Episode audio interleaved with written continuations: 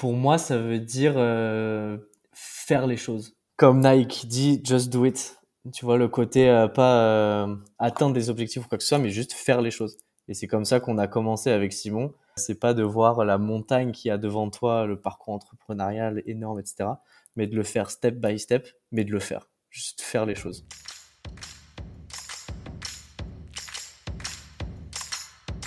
Bienvenue sur Comment t'as fait, le podcast de ceux qui veulent comprendre concrètement comment les autres ont fait. Je m'appelle Julien Hatton, je suis cofondateur de l'agence de communication BuzzNative et je vous propose de partir ensemble à la rencontre d'entrepreneurs et dirigeants passionnés et passionnants, pas toujours dans la lumière, mais qui font pourtant rayonner leur structure et leurs équipes. À ces profils au parcours non linéaire, audacieux ou encore atypiques, je n'ai qu'une seule envie, leur poser la question comment t'as fait? Si vous aussi auditeur, vous rêvez de découvrir les coulisses et le quotidien de nos invités, que vous soyez entrepreneur averti, débutant ou en devenir, abonnez-vous et embarquez avec moi chaque semaine pour des épisodes d'une heure qui vous feront gagner des années d'expérience. C'est parti Bonjour chers auditrices, chers auditeurs. Aujourd'hui pour ce nouvel épisode de la saison 2 du podcast, j'ai le plaisir d'accueillir Louis Jalabert, cofondateur de l'atelier Jalapert, créateur de montres automatiques de collection. Salut Louis Bonjour Julien, merci de me recevoir. Alors Louis, c'est avec plaisir que je t'accueille aujourd'hui. Euh, j'ai découvert ton profil et ton histoire au détour d'une lecture dans l'Eurostar. C'était précisément dans le magazine Montre Heroes. Et plus que la couverture avec Georges Clooney, ce qui m'avait intéressé ici, c'était découvrir l'histoire des marques de montres. Je suis tombé sur celle de la marque Atelier Jalapert et j'ai trouvé passionné le fait de décider, après avoir été étudiant à l'ESCP, de se lancer sur le marché concurrentiel des montres et avec des marques historiques en créant votre propre modèle à base de capot d'Aston Martin DB5. Alors moi qui suis passionné de voitures et qui vis en Angleterre, je dois dire que ça a fait écho chez moi et j'ai creusé plus en détail le sujet. C'est justement ce que se propose aujourd'hui pour cet épisode, c'est de revenir sur ton parcours en trois grands chapitres. Le premier, c'est comment tu as fait pour passer de l'ESCP à créateur d'une marque de montre. Ensuite, on évoquera comment tu as fait pour passer de l'idée au produit fini? Et puis enfin, on évoquera comment tu as fait pour créer en plein Covid-19 et quels impacts sur ton activité. OK pour toi? Ok, super. Eh bien écoute, super, on est parti. Avant d'entrer dans le vif du sujet, est-ce que toi, tu peux nous présenter avec tes mots Atelier Jalapert oui, bien sûr. Donc, Atelier Jalapert, c'est marque horlogère et nous produisons des, euh, des montres euh, avec des pièces de légende automobile. Donc, euh, toute l'idée derrière, c'est d'offrir à nos clients la possibilité de d'acquérir un bout de légende automobile et de lier l'automobile et l'horlogerie d'une manière inédite et, de la plus, selon nous, avec Simon, de la plus belle des manières, c'est d'incorporer un morceau, un fragment dans un, garde-temps automatique. Super. Tu as quelques chiffres à nous partager euh, justement sur euh, Atelier Jalapert pour ceux qui ne connaissent pas? Ouais, bien sûr. On est donc euh, né en 2019, juste avant le, avant le Covid.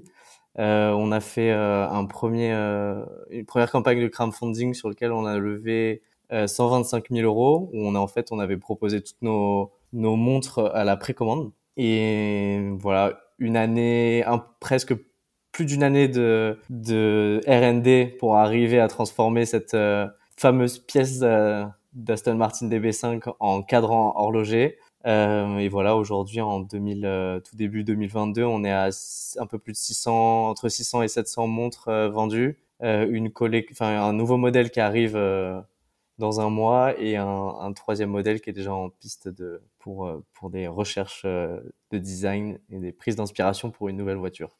Ok, bah écoute, super. On parlera justement de votre modèle économique, de comment vous avez fait pour vous lancer, etc. dans les, dans les parties à venir. Moi, je voudrais juste euh, bah, poser une question que je pose à tout le monde. Pourquoi ce nom, Atelier Jalapert Ça vient d'où?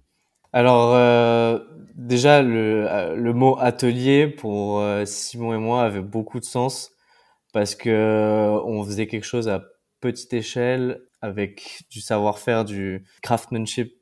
La manière, notre approche et le, et le produit nous rappelait le, cette, euh, ce nom de, de, de, de l'atelier qui était euh, voilà, une petite structure, un beau savoir-faire. donc ça avait du sens pour nous. Côté artisanal Ouais, exactement. C'est artisanal, c'est exactement le mot que je cherchais. Et Jalapert, en fait, c'est la contraction de Schlepper, qui est le nom de Simon, et de Jalabert, qui est, qui est mon nom ce qui donne l'atelier Jalapert. Super, écoute, merci. Alors, c'est une question que je pose à, tout le monde. Hein. C'est toujours intéressant de connaître la genèse euh, de, des noms de marques. Euh, on aurait pu penser justement, tu vois, euh, on voit l'approche patronymique. Vous êtes les deux pères quelque part de cette marque et vous avez mixé vos noms. Et donc voilà, je trouve ça intéressant. On va rentrer dans la première partie, qui est comment tu as fait pour passer donc de l'ESCP, où tu étais étudiant, à créateur d'une marque de montres. Et pour ça, je propose que tu nous expliques un peu ton parcours. Voilà, qu'est-ce qui t'a amené à faire une école de commerce et comment t'es venu l'idée au fur et à mesure? École de commerce, ouais, c'est une bonne question. Moi, j'étais parti, j'ai fait un bac scientifique dans un, un lycée assez euh, avec un bon un bon niveau, donc un peu euh, poussé à aller en prépa, etc. J'ai pas pris cette voie-là parce que je sais pas, peut-être un peu de rébellion, un peu de trop de, de intensité de travail à cet âge-là. Mhm. Euh, donc je me suis dit ok école de commerce en post-bac, tout ce que euh, on voulait pas forcément pour moi, mais bon je l'ai fait et euh, et le, la fibre ouais de commerce euh, m'a toujours attiré d'un point de vue. Euh, bah, c'est vraiment l'aspect entrepreneurial qui me plaisait de de créer quelque chose, de construire quelque chose. Et euh, donc j'ai fait cinq ans dans une école de commerce post-bac parisienne. Et en fait, j'ai beaucoup travaillé pendant entre les années pour pas forcément faire des stages et avoir de l'expérience professionnelle, mais plus pour ramener de, plutôt de l'argent. Mmh qui fait qu'au bout des cinq ans, je me suis retrouvé avec simplement un stage qui était euh, pour le coup euh, en horlogerie euh, à Genève. Mais au bout des cinq ans, c'était pas assez. Donc je me suis dit, il va falloir que je fasse autre chose et quelque chose de avec une école avec une, avec un meilleur nom, une meilleure renommée. Donc je me suis dit let's go, on va essayer de rentrer à l'ESCP et j'ai réussi et c'est là où où j'ai rencontré Simon dans un master SP euh, en marketing et digital media où je pense qu'il y avait 2% de mecs. Alors, on, parlera justement de la rencontre avec ton associé Simon. Euh, tu disais c'était pas forcément ce qu'on voulait pour moi ou autre. Toi, t'as as, vécu dans quel euh, dans quel contexte, tu vois, familial, je sais pas, ta, famille voulait que tu fasses tel ou tel parcours? Pour quelle raison? Tu sais d'où ça vient tout ça?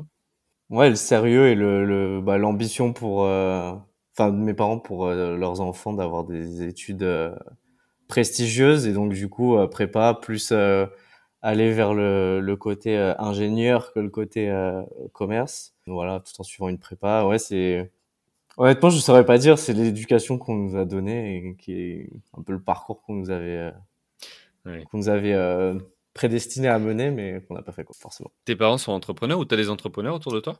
Euh, non. Mes parents sont pas entrepreneurs dans la famille, euh, il y en a, mais euh, mais pas mes parents. Par contre, pour Simon, euh, de son côté, plus une famille d'entrepreneurs, justement. D'accord.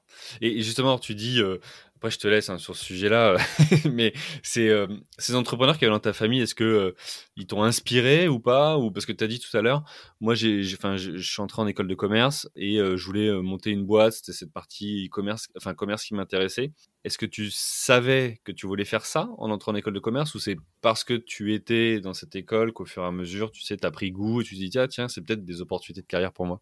Non, l'aspect euh, entrepreneurial et l'envie de faire ça, c'était paradoxalement avant l'école de commerce. C'était l'idée justement d'entreprendre, de construire quelque chose qui m'a qui m'a toujours euh, fait vibrer et qui m'a toujours euh, plu. D'accord. Pas forcément euh, les, euh, les, personnes de ma famille qui étaient entrepreneurs. Euh, qui étaient entrepreneurs. Après, pendant l'école de commerce, en tout cas pendant les cinq premières années, pour être très honnête, ça me parlait pas et je me voyais pas forcément monter quelque chose directement. D'accord.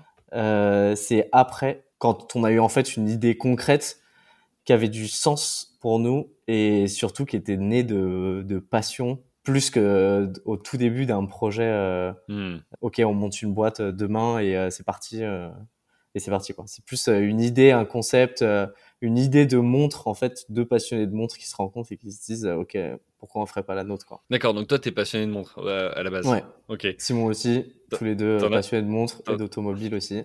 T'en as combien? Euh, J'en ai pas, j'en ai pas beaucoup. Bah, j'ai, on a quatre de nos modèles à nous et j'ai deux autres montres. Une héritée de mon grand-père et une euh, de mon expérience euh, à Genève, euh, enfin là où j'ai travaillé à, à, Genève dans une entreprise horlogère. Alors justement, tu as dit j'avais un stage à Genève. Est-ce que tu avais toi orienté tes recherches parce que c'était justement un sujet qui t'intéressait ou c'était un peu par hasard que, que tu es allé dans ce stage-là? Non, c'était vraiment, c'était vraiment ça qui m'intéressait, c'était la montre et l'horlogerie, et je voulais absolument avoir une expérience là-dedans parce que c'était, bah, c'est toujours quelque chose qui m'a plu. Mmh et euh, d'un point de vue hobby, passion. Et puis je me suis dit, mais tant qu'à faire, autant euh, aller d'un point de vue professionnel. Et euh, c'était très compliqué de rentrer dans le circuit fermé Ah des entreprises horlogères suisses n'étant pas suisses à distance, etc. Et je me rappelle, j'ai réussi à décrocher un stage en envoyant un, ma lettre de motivation via un formulaire euh, sur un site, euh, sur le site de la marque, euh, D'accord. dans l'envoi du formulaire. Et ça a marché et j'ai été pris. Et voilà, ce qui m'a fait mes premiers pas dans l'horlogerie, dans une entreprise qui s'appelle Artia. Euh, voilà, l'ancien, c'est euh, le fondateur de l'ancien CEO de Romain Jérôme, pour ceux qui connaissent euh, les montres de manière plus pointue. Ça marche. Du coup, donc ESCP, tu rencontres euh, Simon. Comment, comment, comment ça se passe la rencontre? Et comment vous vient l'idée de dire euh, allez, on, on se lance dans l'entrepreneuriat, notamment euh, sur le sujet des montres?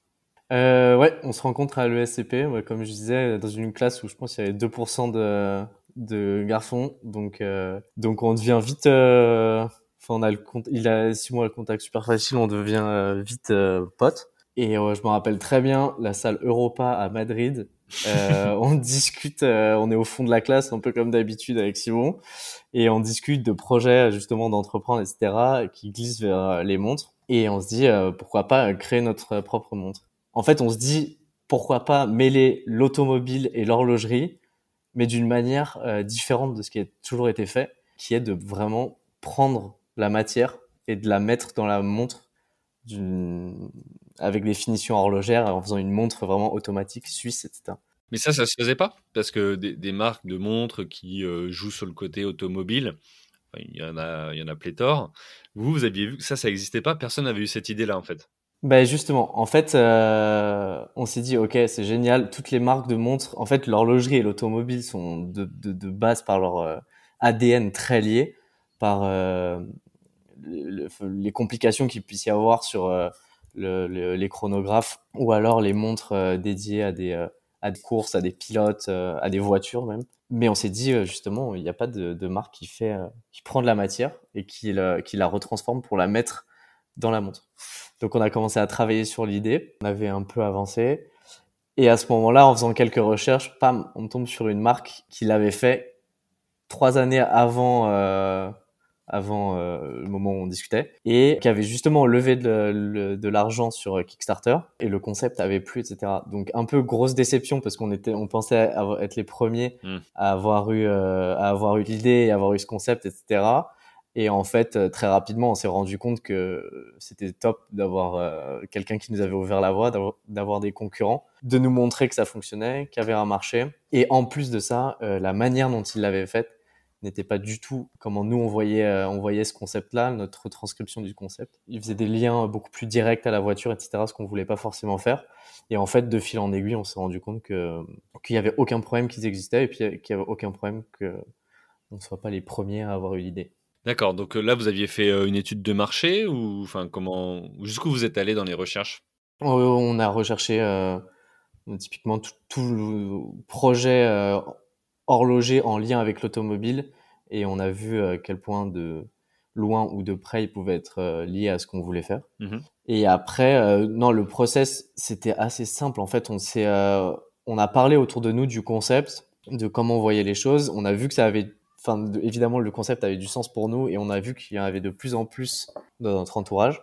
Euh, donc on a commencé à chercher un designer qui pouvait conceptualiser de manière concrète euh, euh, ce qu'on avait dans la tête et de le mettre sur un de designer une montre. Donc on est rentré dans les je me rappelle dans les intranets de toutes les écoles de design. On prétend, on avait prétendu avoir un stage et en fait on avait fait un concours qui permettait aux étudiants de, postuler à ce concours, enfin de participer à ce concours et ils avaient 10 jours pour euh, designer une montre en lien avec l'automobile. On leur avait expliqué le concept brièvement. Et, euh, ils nous avaient designé une montre en 10 jours. Et en fait, au bout de, de quelques temps, on a eu pas mal de, personnes qui ont participé au concours, dont une personne qui est un, un designer qui est sorti du lot et qui, euh, qui a designé du coup la première montre. Et voilà, et c'est parti comme ça. Et au, au, après, le design a plu. Et en fait, de fil en aiguille, c'est vraiment parti d'une idée, d'un concept puis d'un design pour ensuite se transformer en projet crowdfunding et ensuite en entreprise.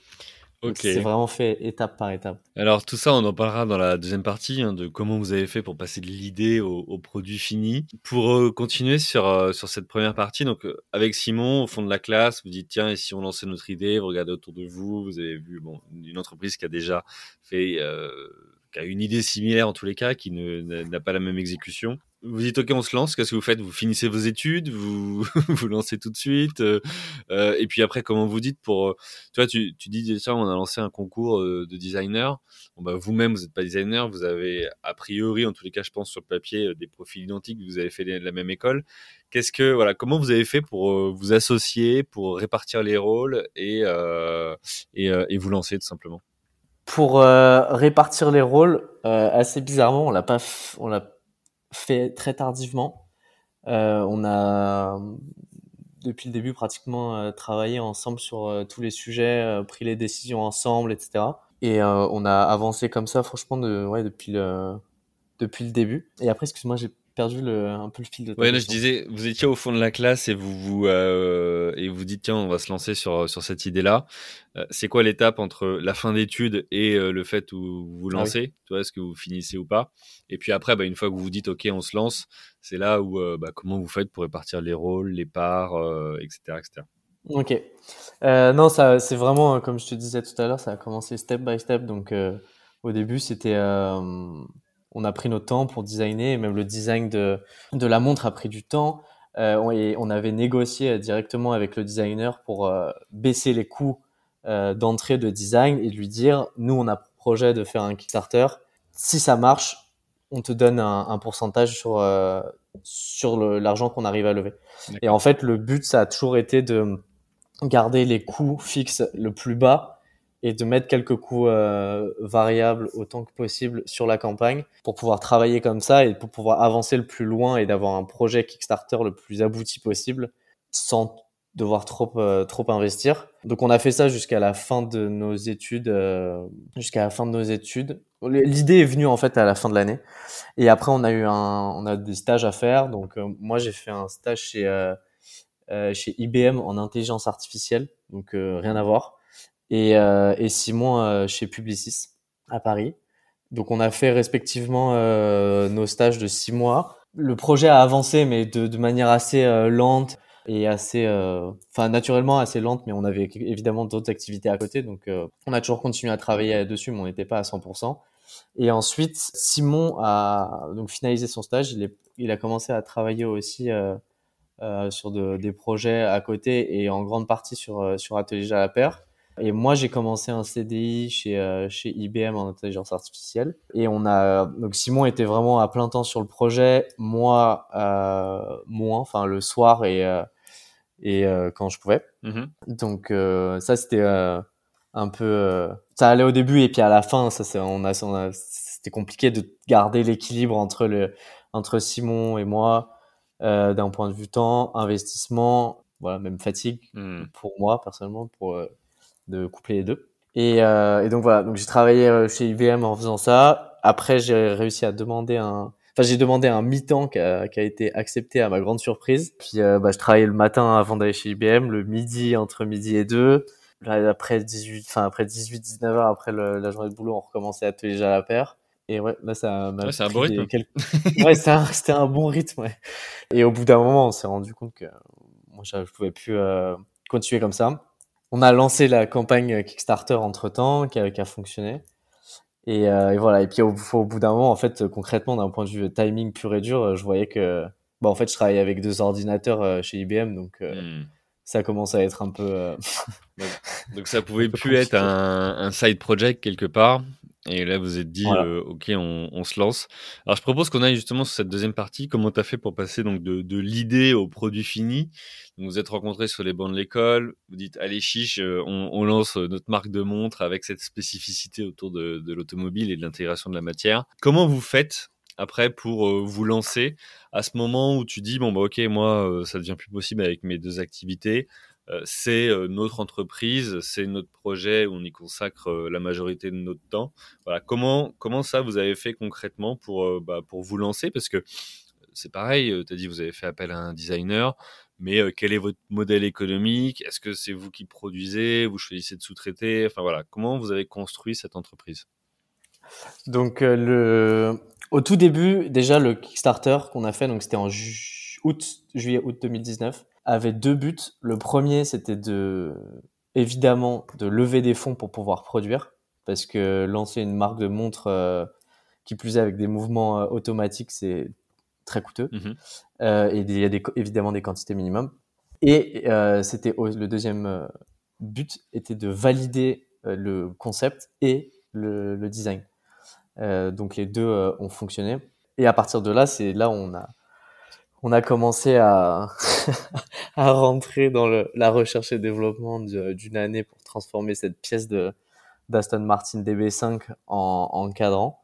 Euh, et en fait, ce qu'on a fait, c'est que c'est Simon qui a trouvé euh, nos premiers partenaires euh, qui en Suisse à la chaux de fond qui ont accepté en fait de travailler sur le sur le projet malgré des quantités qui étaient déjà même avant le avant le Kickstarter qui étaient annoncées comme comme beaucoup pour nous mais petites pour pour eux vu le calibre mmh.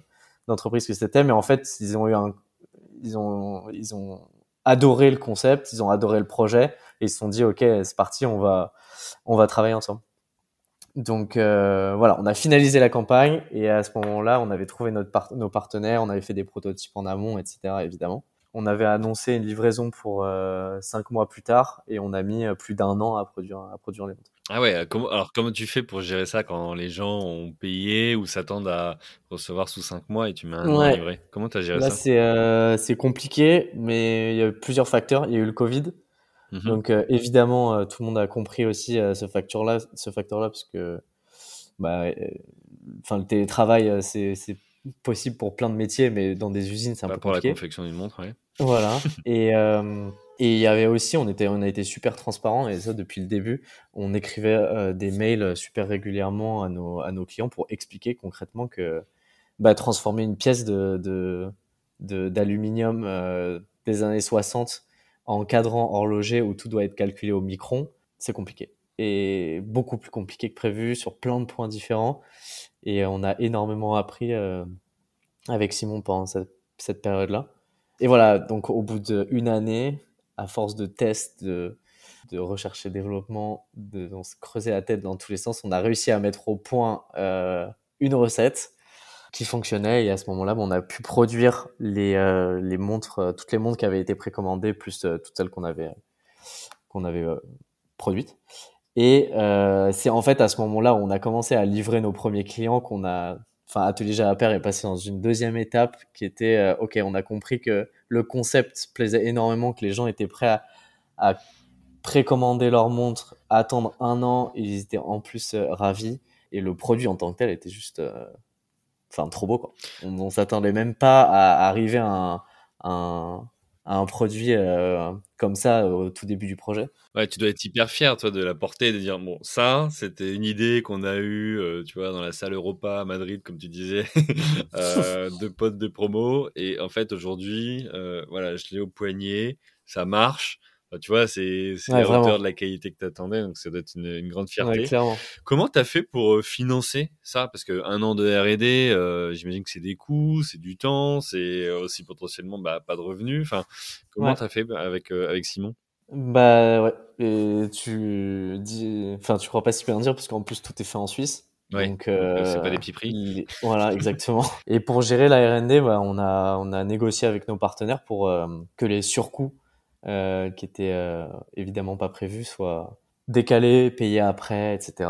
Donc euh, ça c'était une bonne ouais une bonne gestion aussi, mais bon c'est ça c'est un peu comment inhérent aussi à tout projet entrepreneurial. Enfin tu vois je prends pour même pour une boîte de de technologie qui va développer un projet, on sait tous que hmm. bah, il y a toujours de, la surfacturation, enfin de, de, de, la facturation en plus, du temps en plus, du délai, etc. Donc c'est même dans la production d'objets, de de, de, de n'importe quel objet, il y a toujours des, des, décalages. Et quand tu travailles avec, euh, enfin, au micron, dans l'horlogerie, etc., tout est, euh, enfin, en fait, tu bosses avec des mesures, tu n'avais même pas idée avant. Enfin, un micron, pour se rendre compte vraiment de la précision au micron, c'est, travailler au micron, c'est très, très, très, très compliqué.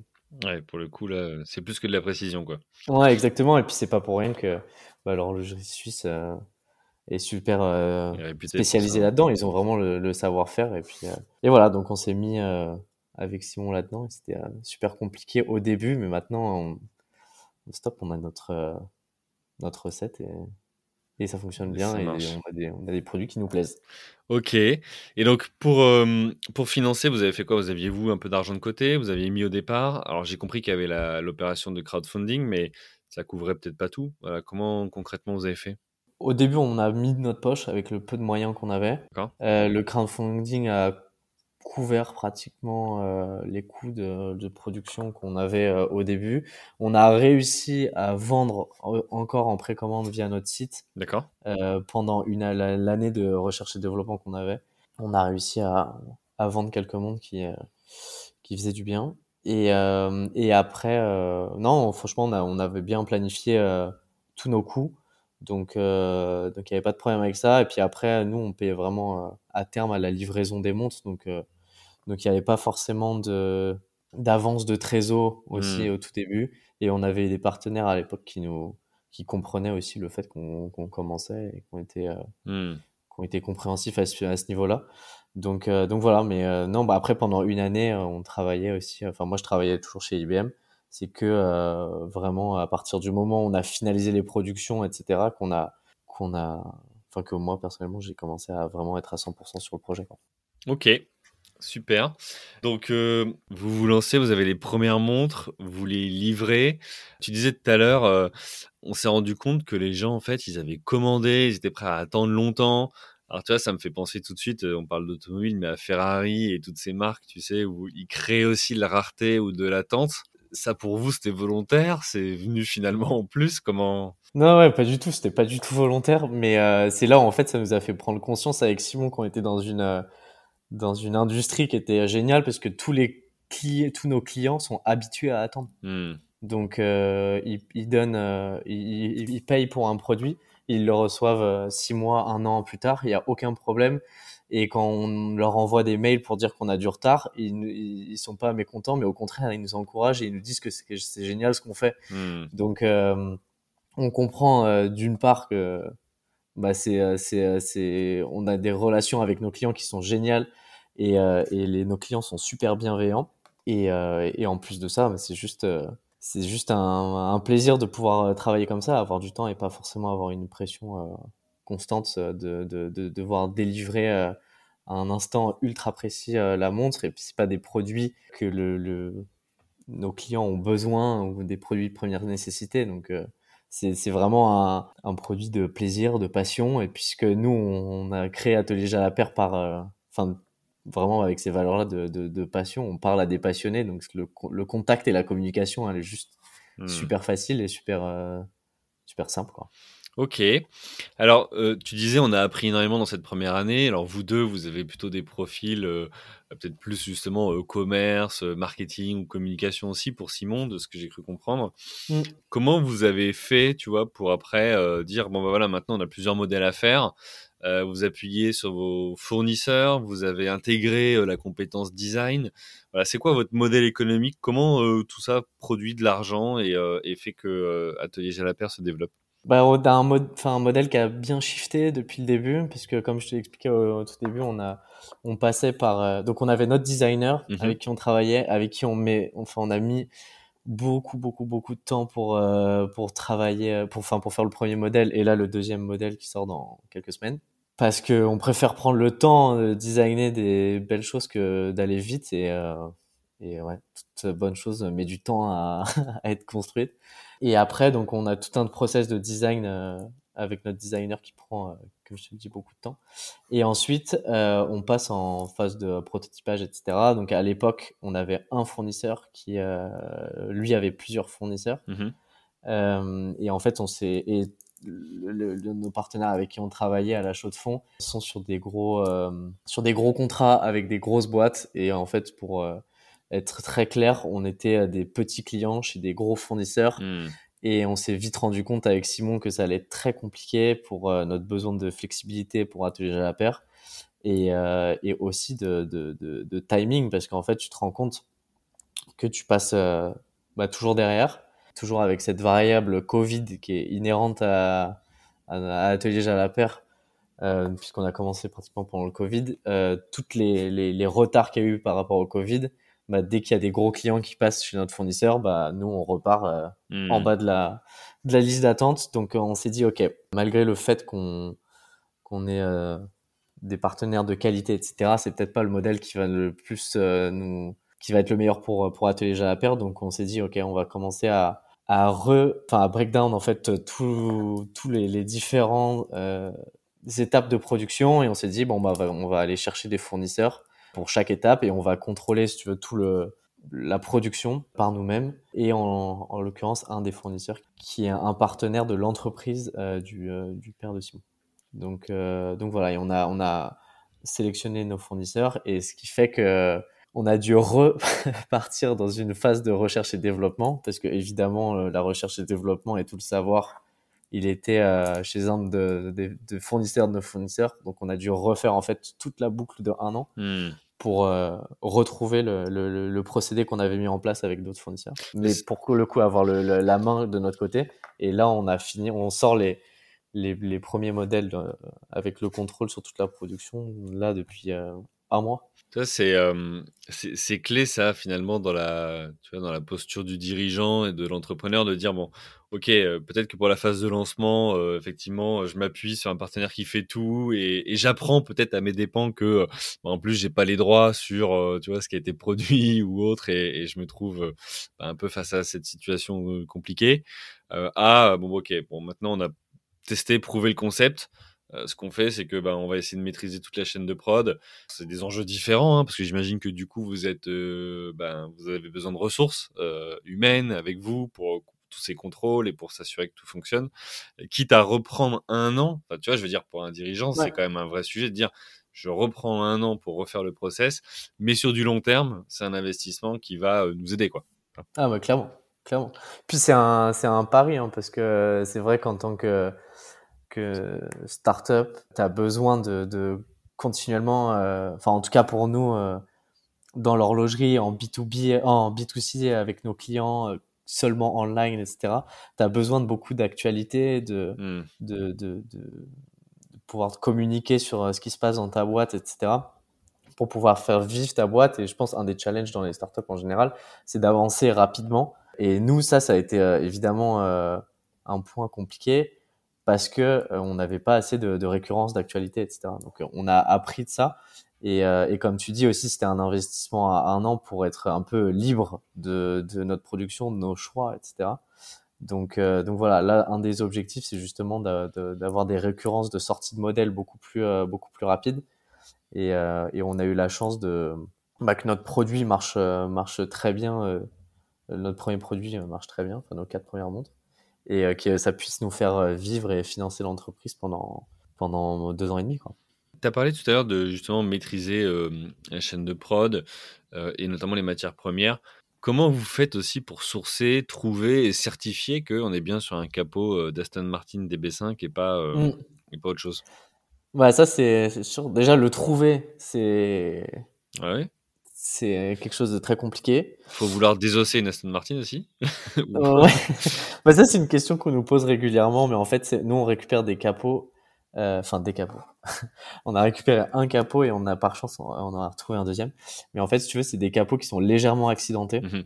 Et si tu veux un, donc une Aston Martin DB5 c'est produit euh, ça a été produit entre 63 et 65 à 1021 exemplaires. Oui, donc, donc euh... as très très peu et puis c'était il y a 50 ans, 60 ans. Et en fait, il y a quelques capots qui peuvent, enfin quelques voitures qui peuvent être légèrement accidentées. Et en fait, si tu veux, un propriétaire de d'une voiture classique, en l'occurrence d'une Aston Martin DB, DB5, peut demander à Aston Martin euh, le de fait de refaire un capot euh, pour sa DB5. D'accord. Ce qui fait que pour un propriétaire d'Aston Martin, bah, il a aussi le, la difficulté de retrouver un capot original. Donc plutôt que d'essayer d'en retrouver un, il se tourne vers Aston Martin et il en refait un, un nouveau pour sa DB5. Donc il peut y avoir quelques quelques capots qui sont euh, qu'on qu'on peut trouver, mais c'est vraiment par relation, en passant par des garages à Londres.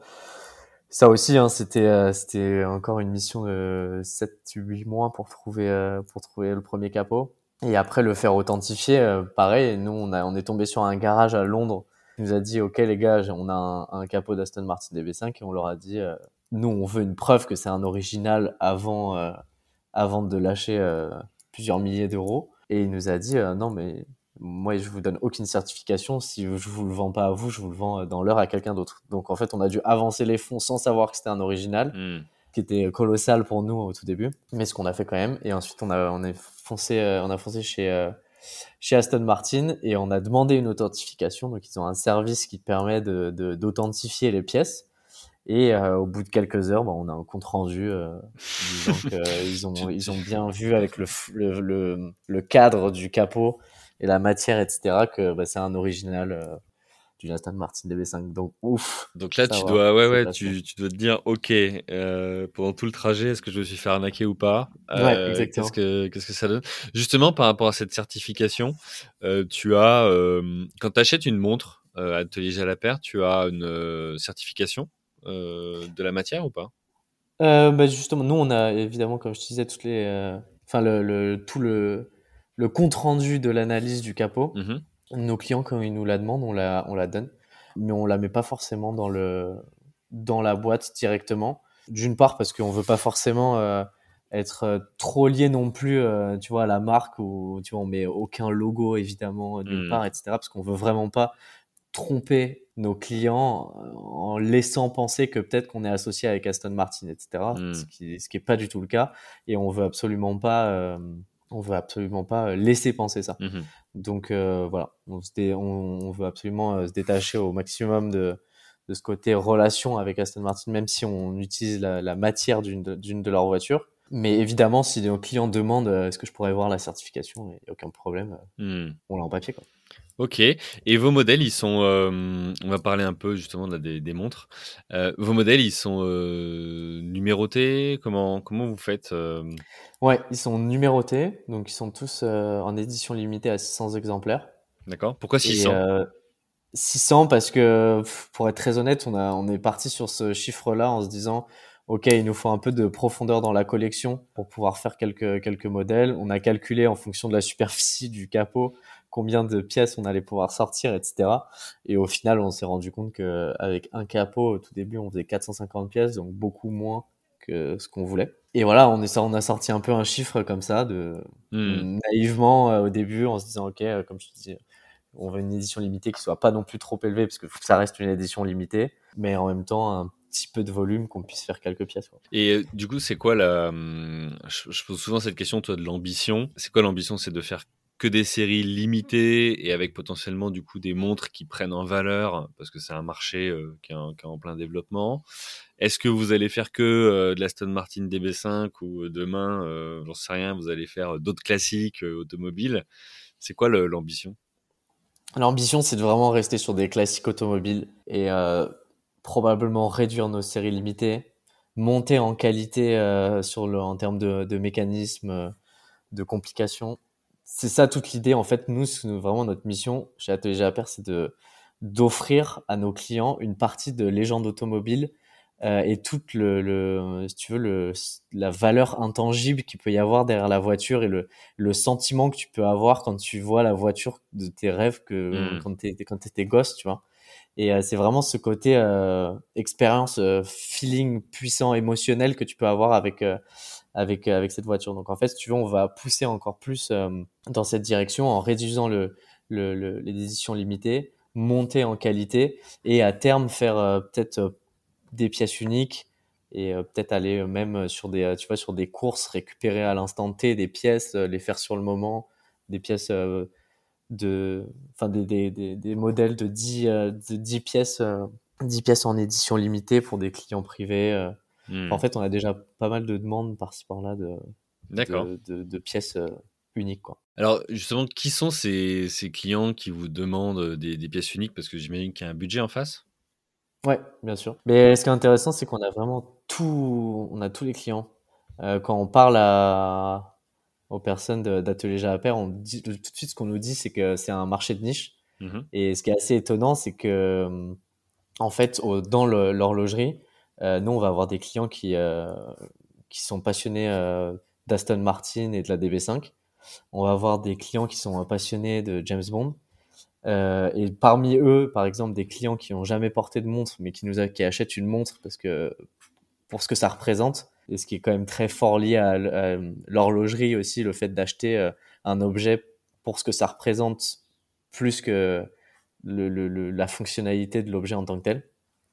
Et après, on va avoir des clients qui sont euh, bah, évidemment passionnés d'horlogerie, des gens qui aiment simplement le concept.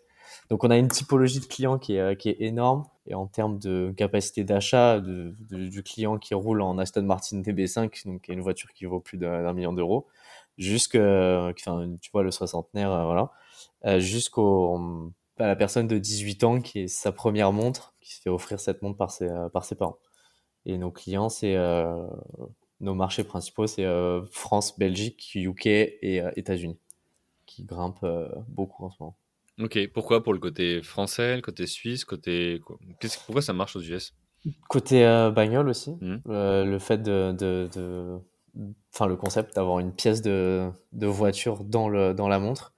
Et ce qui est assez marrant, c'est que les Américains ils nous demandent beaucoup des montres qui soient, enfin des cadrans qui soient le plus euh, marqué possible avec le plus de patines, le plus de, de rayures, tu vois. Parce que évidemment, tous nos cadrans sont uniques puisque ils ont une marque, euh, hmm.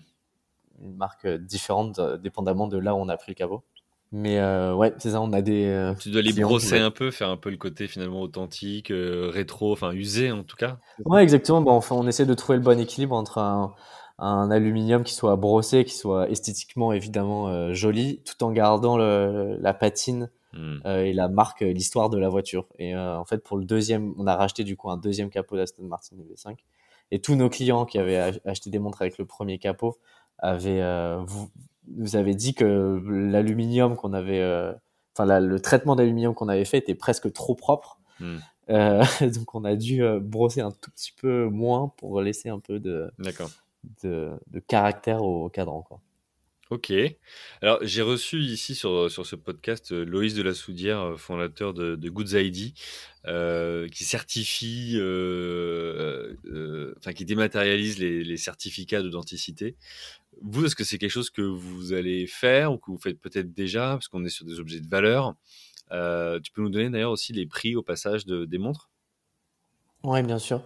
On a donc quatre modèles et on a deux mouvements différents avec des, finitions de boîtiers différentes. Ça commence à 800 euros jusqu'à 1150 euros. Euh, et le prochain modèle, donc on va travailler avec une Lamborghini Mura. Et pour le coup, on aura un mouvement suisse. Et euh, on sera dans les alentours, on ne sait pas encore, mais dans les alentours des 1700, entre 1700 et 1900. D'accord, ok. Quelle couleur le capot? Euh, le capot, on, dans tous les cas, on le décape, on enlève ah, l'aluminium et après on vient le traiter. parce que souvent, c'est des, des, des, jaunes, des verts ou des oranges pétants. Euh... Ouais, il y aura des touches de couleur, euh, bien sûr. Bien sûr, bien sûr.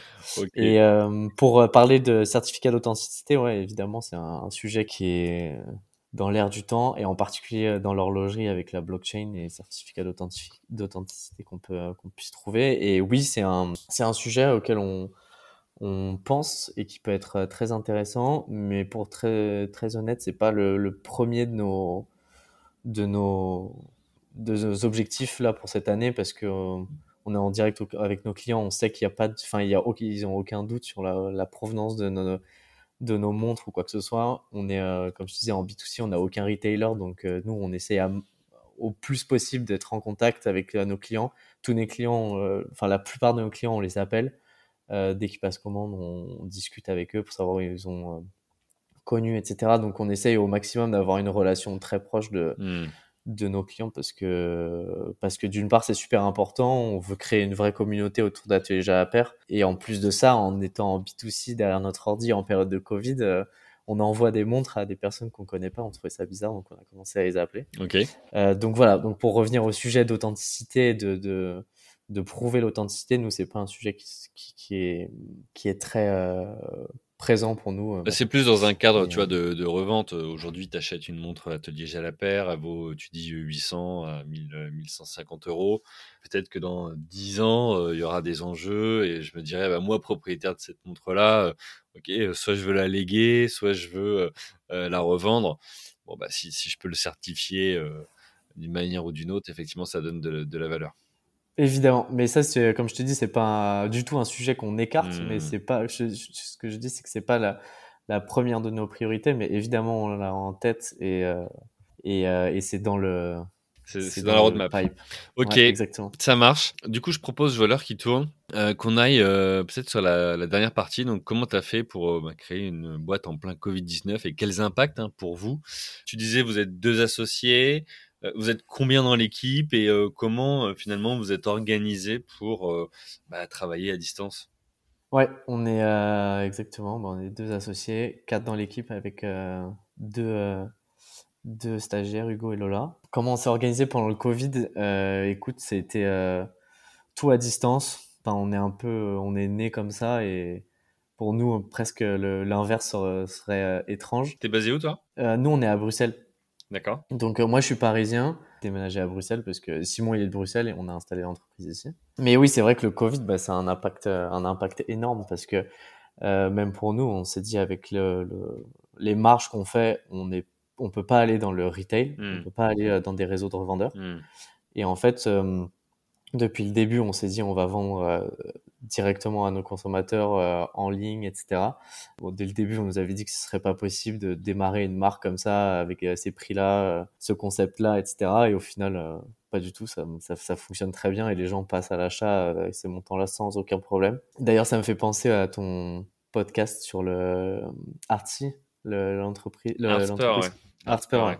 Ouais, C'était super intéressant, en particulier justement sur leur, leur panier moyen, etc., et la capacité des gens à acheter en ligne. Et, euh, et voilà, et en fait, si tu veux, bah, nous, on n'a pas de- d'études ou quoi que ce soit, mais on se doute que le- le- les personnes, euh, pendant le Covid, ont de plus en plus l'habitude de passer euh, des, des achats en ligne, que ce soit pour des petits montants ou des gros montants finalement. Et voilà, mais tout de même, en fait, pendant le Covid, on s'est rendu compte que, ah, si tu veux, sur tous les sites de e-commerce, les sites en général, il y avait une expérience euh, utilisateur en ligne qui était basée sur la photo, la vidéo, l'UX, de beaux UX, etc.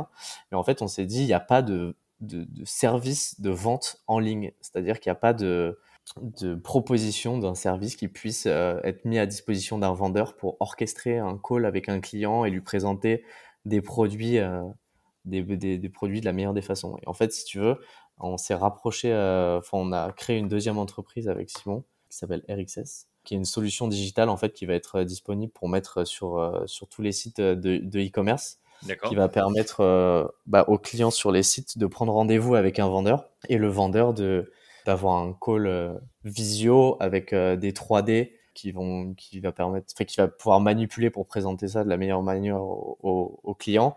Une troisième caméra qui vient pour euh, pour présenter dans un environnement qui est contrôlé euh, voilà. Euh, et en fait, si tu veux, derrière, il y a toute une cinématique qui permet d'avoir, si tu veux, l'expérience que tu pourrais avoir en magasin, en ligne, euh, tout en gardant en fait les informations euh, et les données que pendant les calls clients, des conversations d'un client à un vendeur, que et toute cette donnée là que tu ne pourrais pas forcément récolter évidemment quand tu es en, Hmm. en magasin. Et, euh, et voilà. Et donc, euh, on est en train de monter ça et pareil, ça va sortir en quelques semaines sur Atelier à paire et en, en version euh, test au début. Ouais, alors Et vous êtes bien, bien occupé. Ouais, et ça va. et, euh, Hugo et Lola, ils sont à Bruxelles avec vous C'est ça? Oui, ouais, c'est ça. Ils travaillent de chez eux. Dépendamment des règles, ouais, c'est ça, dépendamment des règles de télétravail, de Covid, etc. Mais euh, ouais, c'est ça. Ok, ok. Donc pas simple de créer une. Co- comment tu fais pour euh, convaincre, tu vois, des profils de rejoindre ton équipe en disant, bah écoutez, par contre, euh, on est une marque naissante, vous allez travailler de chez vous ou à distance. Enfin, tu vois, c'est pas, c'est pas simple. Ouais, c'est sûr. Et en particulier les débuts de mission, Ouais. euh, les onboarding pour, euh, ouais, pour commencer, les faire monter sur des sujets. euh, au début, on pense que c'est un peu compliqué, mais au final, ça se fait très bien. Et non, ouais, c'est sûr, c'est pas le, le, le- en particulier chez les personnes qui viennent, qui viennent faire un stage, elles sont là pour apprendre, voir. En plus, on Mm. est, on est tellement nous basé sur le produit en tant que tel que dès le début, tu as besoin de toucher, voir le produit, comprendre, etc. Voilà. Donc, on essaye au maximum d'être tous ensemble quand on peut, et si on peut pas, euh, ben, on peut pas. Hmm. Voilà. Et comment t'as fait pour les, les recruter? Tu t'es dit, euh, on prend des passionnés de montres ou pas du tout? Euh, Qu'est-ce que, comment, c'était quoi la réflexion? Euh, c'était plus au début sur des, des capacités, enfin des capacités, des skills qui puissent avoir ou des outils qui puissent gérer, etc., qui pourraient être intéressants pour Atelier Gérer la paire. Et, et, au fur et à mesure, on se rend compte le, le la notion, enfin la, la, la, valeur que peut avoir le, le, la passion pour l'horlogerie ou l'automobile ou l'appétence pour ces domaines-là, qui en fait est un boost sur n'importe quelle tâche ou mission pour de motivation à court et à, et à moyen terme pour le stage pour, euh, pour être performant. Donc, euh, évidemment, on est regardant sur euh, ce que les, ce que les stagiaires sont capables de faire, ce qu'on est capable de leur apprendre aussi, mmh c'est super important, et puis leur appétence pour l'automobile et l'horlogerie.